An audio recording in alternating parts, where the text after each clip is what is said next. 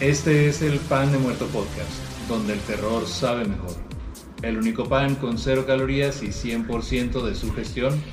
Las almas en pena con pan son buenas. Y si aún no tienen su pan favorito, pausen el episodio y vayan por uno para ustedes. Y su Bufus alvarius más querido. Bienvenidos al episodio número 28. Esta es la continuación del episodio anterior Hoy toca el tema de los animales que te drogan y no pudo venir un amigo que estaba invitado, así que entró Erandi Rodríguez otra vez. otra vez aquí en el episodio. y este. No entré, me trajiste a la fuerza. Pues ya la conocen. Este, no había demás, así que como vive en la casa, pues tiene que cooperar y participar. Ah, pues bueno, eh, ¿cómo estás? Con sueño. Bien, aquí estoy súper contenta de que me hayas invitado, la verdad es un honor. Este episodio... Uno de los mejores días de mi vida. Este episodio sí no era para ti porque como que no trata de, de un tema de terror. Pero todo esto era para como relajar un poquito lo del terror y hacerlo así como de tipo más cómico. Pero bueno, antes de empezar quiero recordarle al público que este y otros episodios son solo para mayores de edad. Además que en este podcast no fomentamos el consumo o abuso de estupefacientes o drogas. Eh, ya la vez pasada expliqué que Diosito se pone triste si te drogas y me quedé pensando, ¿qué tal que no crees en Dios?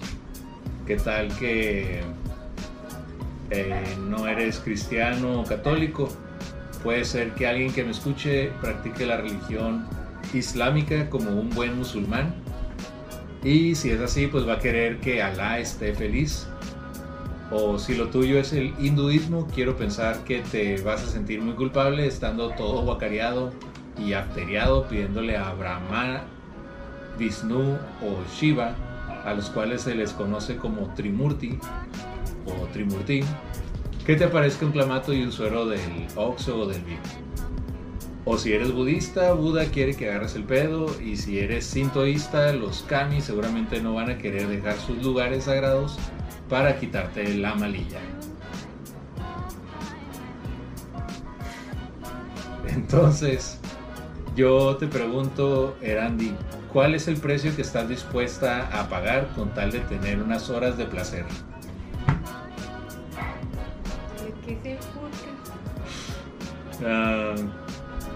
De animales que te drogan. Pues entonces dispuesto a pagar. Sí. Sí. Bueno, en verdad es tan mala la realidad para llegar al extremo de meter a tu cuerpo un veneno letal y alucinar con el infinito.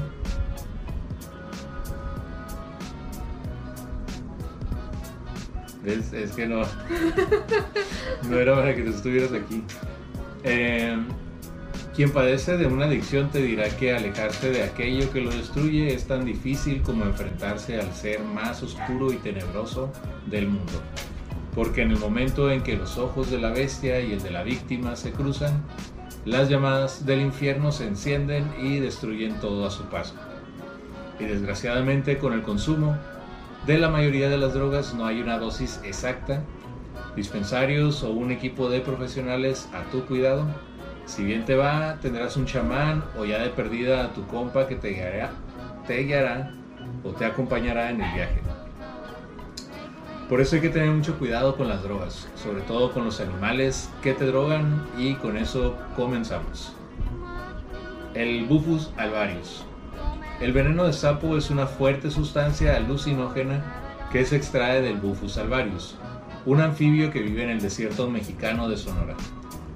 Esta sustancia induce a un estado alterado de conciencia y se usa por chamanes y psiquiatras para tratar problemas de adicciones y depresión. ¿Habías, Quiero uno. ¿habías escuchado del, del sapo ese? Porque es de Sonora. Y tú Quiero, también. quiero unos, un, un saco de sapos de Porque para tu depresión o tus adicciones. para mi depresión.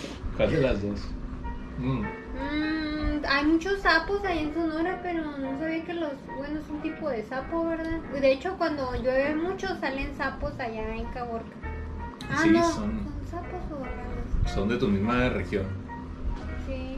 Pues no creo, porque eso es como que tienes que ir con una persona que sepa dónde están, que es el chamán o disque chamán, y este, él es el que te, te los pone ahí presentes. Y mira, funciona realmente este tipo de, de antídotos contra las adicciones y depresión o tratamientos.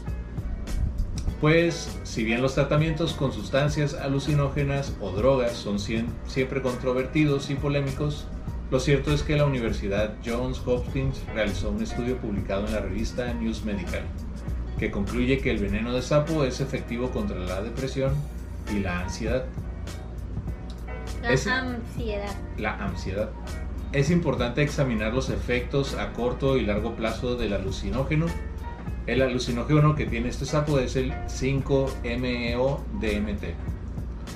Eh, y lo, lo que te genera esta droga es que, que es lo que tiene el sapo, así le sale como que de los poritos, como una lechita. Mm, Eh, se describe con más frecuencia este efecto como un cambio de perspectiva, caracter- caracterizado por efectos físicos, emocionales y conceptuales.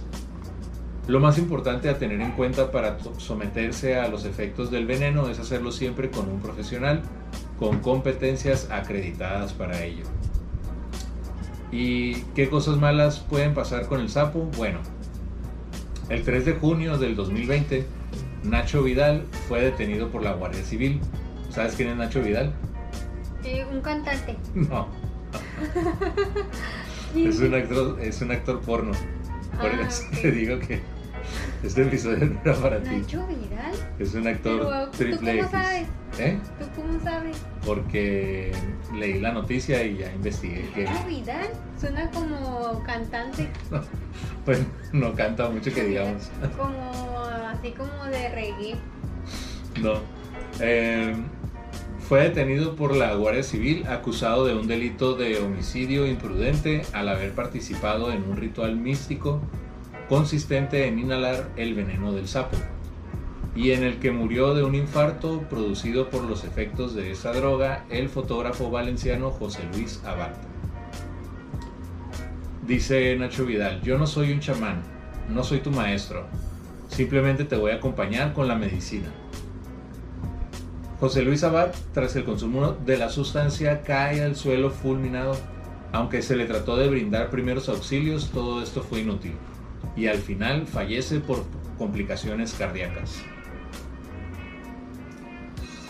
Por un sapito. Por la droga. Es que probablemente el sapo no lo mató, a lo mejor ese señor ya padecía del corazón. Mm, Pero al momento de que consumen ese tipo de, de aluci- alucinógeno, am, pues cada persona es diferente y, y no sabes qué tipo de sensaciones puedas experimentar. Mucha gente dice que con esa droga habla con Dios. Y yo he visto videos así de cuando están ahí en el desierto y la gente se, se cae al piso y se empieza a retorcer, a retorcer bien feo. Así que esa persona pues ya a lo mejor ya estaba mayor y padecía del corazón, pero pues cayó muerto. Y lo segundo que traigo es el veneno del... Tiriti, ¿no? Y el veneno del escorpión es el segundo animal que traigo. Dentro de todas las drogas del mundo existe una que supera en potencia a la heroína o al opio. El daño que crea el cuerpo es igual de agresivo. La heroína y los opiáceos, opiáceos son de las drogas más adictivas. Pero la heroína en sí, como la mayoría de la gente la consume inyectándose, eh, pues deja muchas marcas o se pueden infectar las heridas. Hay gente que le tienen que cortar partes del cuerpo de donde se inyectan, así que... Como Carmen Campuzano. Y te va destruyendo. No, creo que ella usaba otro tipo de drogas, pero... Pero le cortaron la nariz porque se metía mucha cocaína y heroína. Ah, pues no sé. Pero sí es, es muy dañina, es muy agresiva y, y muy fuerte. Y pues te, te deja secuelas eh, o daños así permanentes como que te corten un dedo o un brazo, no sé. Como gran, gran, gran, Sí, pero pues normalmente es gente que, pues las, la, lo normal es gente que pues vive en la calle, entonces tampoco no se baña ni se cuida mucho. Entonces, o se van rolando ahí las jeringas y por eso se contagian de sida y de todo. Ok, aún teniendo pleno conocimiento de las consecuencias, comunidades del Medio Oriente llevan décadas inhalando el veneno del escorpión para alucinar junto al mismo creador del universo. Debido a que este animal abunda en las zonas desérticas de la región, es sencillo salir de paseo y arriesgarse a cazarlos. Los adictos dicen que la cola del escorpión, donde se guarda el veneno, es la parte que más toxinas alucinógenas tiene. Pero estudios científicos han comprobado que es dañino inhalar el humo que sale de este animal. Pero introducir al cuerpo su parte más ponzoñosa es mortal. Y este, hay un doctor que se llama Asas Yamal del Kiber Teaching Hospital. Comentó que fumar escorpiones ocasiona la pérdida de la memoria a corto y largo plazo. Además, el adicto desarrolla desórdenes en su apetito y sueño.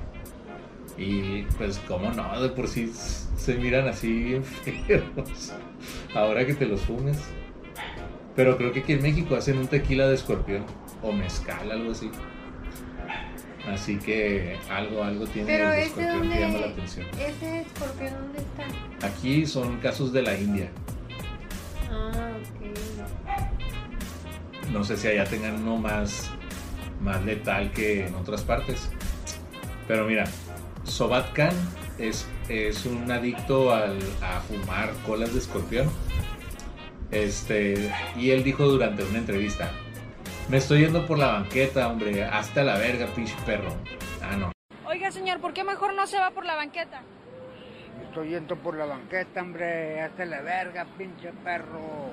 Pues si me buscas, me encuentras, no vivo en la tienda ni espero. Eso no dijo. Dijo Sobat. Se pone trozos de su cuerpo en una pipa de hashish y se fuma directamente. Eh, el viaje cuando se inhala escorpión dura casi 10 horas. Préstame 5 pesos. Pero no es placentero. Eh, aquí lo estaban entrevistando. Eh, ¿10 comentó que las- dura el, la- el efecto. el efecto? Dice que durante las primeras seis horas el cuerpo entró en una etapa de agonía tratando de combatir y asimilar el veneno del animal. Y luego le dijo al entrevistador, ándele, présteme cinco pesos. Después de una tortura, las horas restantes son de un placer tan intenso que ninguna otra sustancia puede ofrecer. Entendí. Es, es que es un, es un tecolín y lo están entrevistando. Oh, Y el tecolín está platicando de su experiencia cuando se fuma las colas de, de escorpión, pero también le está pidiendo dinero al que lo está entrevistando. Eh, dice, todo parece danzar, los caminos, los vehículos, todo frente a mí, mencionó Sobat mientras destapaba su rica caguama. Sobat lleva cinco décadas inhalando escorpión. Hay que imaginárnoslo como un señor así, todo tecolín ahí en la calle, empujando un carrito ahí de mercado. Pero este señor es real. Sí, lo entrevistaron. No tengo foto, pero la voy a buscar a ver si lo encuentro. Eh, la India siempre ha sido un lugar de misticismo y espiritualidad, por eso recurren a sustancias para entablar diálogo con sus dioses. El tercer animal es el Sarpa salpa. Un pez que produce alucinaciones al ser ingerido fue encontrado en las costas inglesas del Canal de la Mancha. El pez que normalmente habita las aguas cálidas que van desde el Mediterráneo hasta Sudáfrica fue hallado por el pescador Andy Hills, a 10 kilómetros al sur del Polperro, Cornwall. Hills, de 38 años, que de ser un señor así, eh, no sé, como es el que grita eh, la caricatura de Bob Esponja. ¿Sabes cuál? Sí, capitán, estamos listos. Con la voz uh, así. Con la figura que hacía de habla. Muy bien. Eh, comentó al diario británico The Telegraph y voy a tratar de imitar la voz de ese Hills. "No, Hombre, si hubiera sabido que las propiedades alucinógenas del pez se los hubiera vendido a algún cluber. Eh, los clubers aparentemente son chicos que frecuentan clubs de música electrónica e ingieren drogas. Y como el pescado este te droga, pues si él hubiera sabido se lo hubiera vendido ahí a un morrillo raver. Clubers le dicen. Eh, el pez encontrado en- es un zarpa salpa, miembro de una extraña y nueva familia de peces de los sueños, o dreamfish. Es la tercera vez que se registra su aparición en costas británicas. Tienen un uso relativamente común en la cocina mediterránea. El zarpa salpa y otras especies que se alimentan de algas, en este caso una alga invasora, la Caulerpa taxifoli- taxifolia, llegan a ser alucinógenos cuando se ingiere alguna parte de su cuerpo, general- generalmente su cabeza. El truco, evidentemente, para usarse en la cocina es saber qué parte es la intoxicante. En Francia, hace algunos años se reportó el caso de dos hombres que padecieron una serie de alucinaciones visuales y auditivas, luego de que comieran en un restaurante de mariscos en el sur de Francia. Uno de los hombres tuvo que ser hospitalizado. El caso fue tomado por el Instituto de Vigilancia Tóxica de Marsella, el cual encontró que el pescado que, ingi- que ingirieron fue un zarpa salpa. Las alucinaciones pueden durar días y no hay un antídoto conocido. Y qué feo que vas ahí por unos raviolis o, o un cóctel de mariscos ahí o, o un taquito gobernador y que después de ahí te tengan que sacar arrastrando ahí del restaurante porque no se te baja la loquera. Y te puede durar días Qué Y- chilo. y no hay un antídoto. Ya de ahí que te lleven a, a Pero- ver a Infected Mushroom. Pues no creo que lo puedas ni ver. Lo mejor lo puedes escuchar. Bueno. ah, según- Oye, quiero mandar un saludo a Copito. Pinga su- Copito 2013. Anda en Alemania. Alemania. Ay, saludos. Que se tome una cerveza ahí en Alemania. Salud. Escuchando el podcast. Mm. ¿Ya vieron mi tarro? Es de cosas así satánicas y diabólicas. ¿Quieres? No. Ok. Ah, según un texto de L. de Haro y P. Pomier en su obra Hallucinatory Fish Poisoning, el zarpa salpa era consumido como una droga recreativa en épocas del Imperio Romano. O sea que desde los romanos ya, ya andan comiendo ahí el pescado para alucinar. Y otro pez que produce el mismo efecto o tal vez aún más potente es el Kip- Kiposus fuscus. O sea, más fuerte que te va a durar ya este un mes acá en el viaje. Ya mejor que te internen. ahí. ya directo al manicomio después de que te lo comas. Capotín, no copito. Jejeje, buen tarro, salud. Ah, sí, es Capotín. Capotín 2013. Te dije. Pero Capotín, si eres de Alemania, se me figura que ha de ser aquí de Mexicali. ¿Cuántos? Quiero saber cuántos años tienes, Capotín. ¿Y y qué, qué se come en Alemania? A ver si eres de Alemania. que nos diga que ahora es en Alemania. Ándale. Y una palabra ahí en alemán. A ver si no la saca de Google, Google Translate. El cuarto animal que tengo es el bicho tacuara. El explorador francés Agustín de Saint-Hilaire de 1779 a 1853 dejó registro del bicho tacuara o gusano de bambú, el cual es ingerido en forma de polvo por los mararis cuando padecen insomnio. El tacuara los induce a un sueño que puede durar más de un día, en el que se producen visiones de bosques luminosos y de magia. El que los consume se ve a sí mismo realizando grandes proezas de cacería. Zane Hilaire relata que probó el bicho y que tiene un sabor delicioso, como la crema más delicada. O sea, es un bicho que te lo comes y te manda directamente a dormir. Quiero un kilo. Y luego, ¿sabes qué dijo después de que lo probó? No. Es viscoso pero sabroso. Ay, eso es de una película. Del Rey León. Ah, Sin preocuparse. Es, es lo que comía Simba ahí con Timón y Pumba. es cierto. Comían gusanos. Pero no eran de eso. No, porque si no, no hubiera habido película. Son las 8.55 de la mañana, Brot de Tortoten. Ay, no sé qué es eso. Es una palabra alemana. No. Saludos, Capotín 2013. Brother. Espero que escuches el podcast, Capotín, porque hay muchos episodios y me serviría que alguien de Alemania lo vea. Saludos, Capotín. Ah, Ah, brotot. Es pan de muerto. Brother Totem es pan de muerto podcast. O bueno, es pan de muerto. Este es, brother. Orte Torten. El único bordel. Mejor vas a dejarla así. Te faltan unas buenas clases de alemán a ti.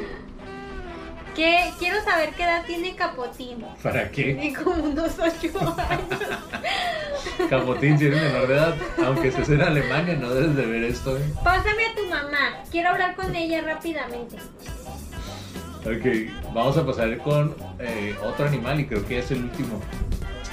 Y volvemos con los renos. ¿Escuchaste el episodio anterior? Cierto, mentirosa. Pues bueno, resulta que los renos eh, les gusta comer hongos. Y esos hongos son alu- alucinógenos. Entonces se ponen bien mal los renos. En Siberia. Pues aquí en este caso va a ser en Siberia, pero donde hay renos y hay hongos, seguramente se los van a comer. Oh, está de vacaciones. Tiene ocho años Capotín. Ay, Capotín, pues ya, ya quédate, te vamos a dar chance por esta vez, pero es para mayores de edad el podcast.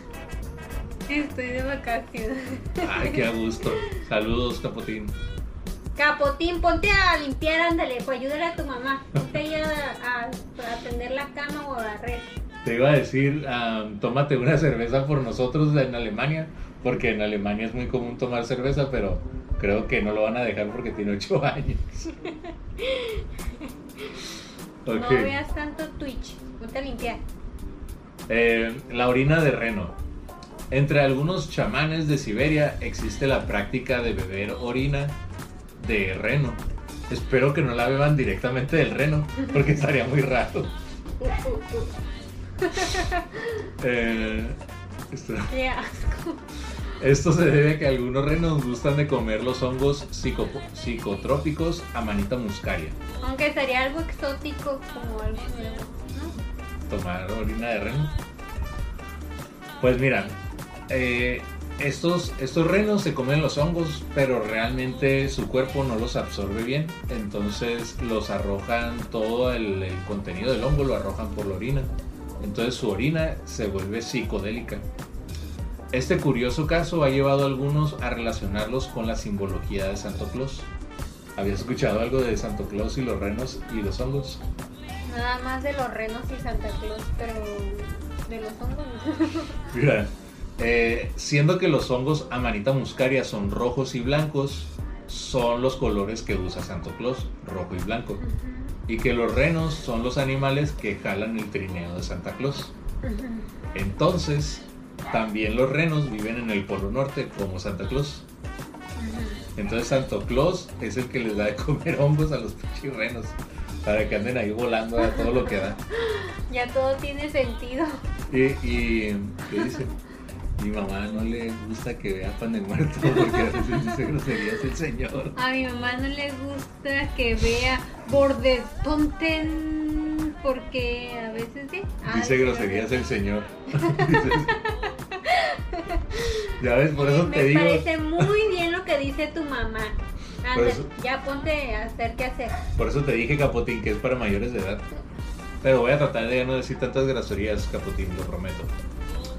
Eh, Terence McKenna, escritor y micólogo. ¿Sabes qué es un micólogo? Sí. ¿Quién? ¿Qué hace? Un, eh, micólogo. Micólogo. Ah, micólogo. Que hace mica. No. que habla con micos tampoco.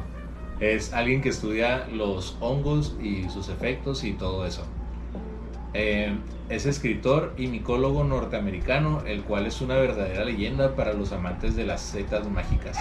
O sea, este señor es escritor y aparte se mete hongos, pero como vive en Estados Unidos, se convirtió en una leyenda y se hizo bien famoso y gana un chorro de dinero haciendo eso. Y o sea, nada. Sí, pues no es que para. Por eso Para echar a volar la mente, ¿verdad? yo creo. Pero mira, dice que ha llegado al punto de relacionar a los duendes de Santo Claus que hacen los juguetes con los seres elementales que aparecen comúnmente en las visiones psicodélicas de los hongos, ofreciendo regalos espirituales. Así es como Santa Claus, según McKenna, sería entonces un chamán o, como yo quiero pensar que es, es un dealer de hongos Santa Claus. Y en vez de regalos te lleva hongos. Sí, tiene más lógica que esté volando por ahí, que traigan el saco ahí lleno de hongos, ¿verdad? Pues sí. Em, por último, el veneno de la cobra.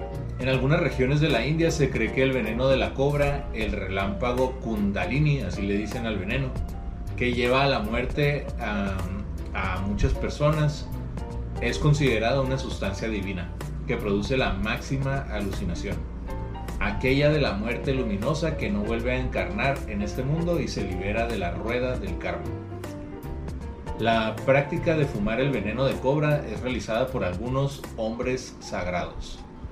Y con eso terminamos, vamos rápidamente a las referencias porque hay que irnos a dormir. Eh, porque va a haber sorpresas la semana que entra. eh, a lo mejor hay una sorpresa mañana, no prometo nada, pero estén pendientes. Qué sorpresa. Algo. Eh, las referencias fueron erowit.com, animales que se drogan y anima- animales usados como drogas, otras especies de peces que podrían ser psicoactivos. eh, eso es una revista que encontré en internet o un blog, no me acuerdo. Otro fue Animals That Get High More Than We Do y Hallucinogenic Mushrooms en Santa Claus y elconfidencial.com para lo de Nacho Vidal y que lo andaban metiendo a la cárcel ahí por Nacho. Vidal, insisto que es un buen nombre para un cantante de reggae. Nacho Vidal. No, eh, y pues mira, eh, antes de que empieces a utilizar tu mentalidad de tiburón y quieras volverte dealer de veneno de sapo, de escorpiones, de pez zarpa. Yo de gusano. o de gusanitos, o peor aún, andar pisteando miados de, de reno para ir a ver a Infected Mushroom o Boris Brecha. Mejor mándame un correo al correo oficial del Pan de Muerto Podcast, que es demuertopan.aol.com. En TikTok, en Facebook y en Twitch estoy en Pan de Muerto Podcast.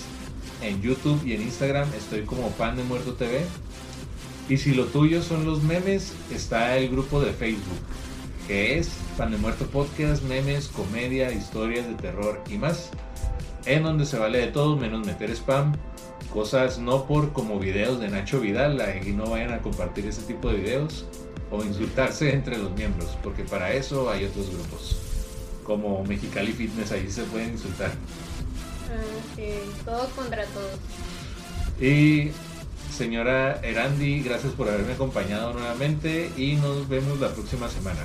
¿Quieres decir Adiós. algo más antes de terminar? No, nada, vamos por unos gusanos. Ok. Eh, Capotín, mil gracias por haberte conectado. Mini, también muchas gracias. Nos vemos la próxima semana. Y no quiero prometer nada, pero a lo mejor, a lo mejor mañana hay otro live. Quién sabe todo depende de qué pasa. Pero nos vemos, muchas gracias y bye.